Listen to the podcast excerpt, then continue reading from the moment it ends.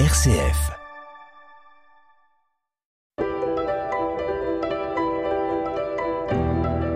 Bonjour Anne-Marie. Bonjour Pascal. Nous avons laissé Clotilde Giraud-Hérault, professeure d'art dramatique au cours Bastide à Marseille. Va-t-elle y rester toute sa vie? Toute sa vie, non, car elle va être appelée, et nous le verrons plus tard, à beaucoup d'autres missions. Mais tout d'abord, je voudrais te dire que la fidélité de cœur de Clotilde était à toute épreuve, ainsi que son dévouement il serait difficile de compter combien d'amis elle a aidés, conseillés, dépannés, soutenus, réconfortés dans les situations les plus difficiles, et souvent d'ailleurs aux dépens de ses forces. Tout de même, il faut remarquer que parfois dans les relations professionnelles ou même amicales, on pouvait être déconcerté, heurté, et voire même blessé par son franc-parler, son esprit caustique, sa critique facile, parfois spontanée et excessive. Mais quand on la connaissait mieux et qu'on avait vu le fond de cette personnalité exceptionnelle, l'irritation se changeait en affection et en confiance.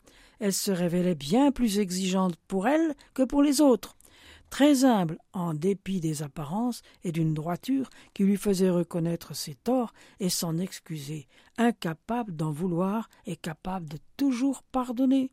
Je pense que parmi toutes ces personnes qu'elle a aidées, conseillées, etc., il devait y avoir de ses anciennes élèves.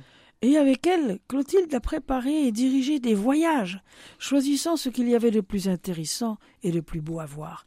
Ce furent en Italie, Rome, Florence, Assise, et plus loin, la Grèce, la Terre Sainte et bien d'autres. Il paraît qu'une fois, elle a participé à un pèlerinage à Notre-Dame de la Garde, donc à Marseille, avec un groupe de religieuses. Il y avait un violent mistral, et tout à coup, une religieuse perd l'équilibre, le vent l'emporte sur la pente des escaliers. Oh, oh. Clotilde se jette à sa poursuite, la rattrape, lui fait rempart avec son corps, mais en même temps, sa jambe heurte la marche sur laquelle elle a pu s'arrêter pour sauver la religieuse qu'elle a secourue. Mais pour elle, il en résulte une très mauvaise fracture, qui l'obligera à s'immobiliser pendant des semaines et à circuler dans une petite voiture au rez-de-chaussée de la maison commune. En réfléchissant, il se dit que c'est un accident providentiel, un temps de réflexion, de méditation, de prière et elle pense à ce qui est arrivé à Saint Ignace, blessé au siège de Pamplune. Ah oui, si je me souviens bien, il y a un certain temps déjà, tu nous disais que mademoiselle Bouchemousse avait été directrice du cours Bastide. Elle, qui avait été la première femme mère en France. En effet.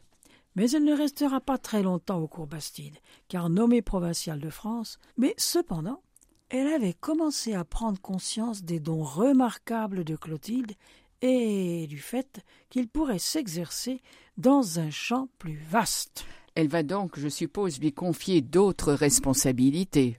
Oui, et c'est d'abord au foyer de Toulon, puis quelques mois après, à Paris, où elle donne des conférences aux filles du cœur de Marie venues pour leur troisième an. Puis, très vite, il va lui être demandé davantage. Elle est nommée provinciale de France Sud, et malgré son angoisse, ses larmes, elle va pouvoir donner toute sa mesure. Ah oui, je me souviens, c'était dans les années 70. C'est vrai. Et je l'ai connue, bien que n'étant pas de sa province, mais elle organisait, elle organisait avec Élisabeth d'Angers de la province de l'Est des sessions au château d'Orfeuillette en Lozère. Je te raconterai la prochaine fois une aventure que j'ai vécue avec elle, mais aujourd'hui l'heure tourne. Au revoir Pascal. Au revoir Anne-Marie et à tous nos auditeurs.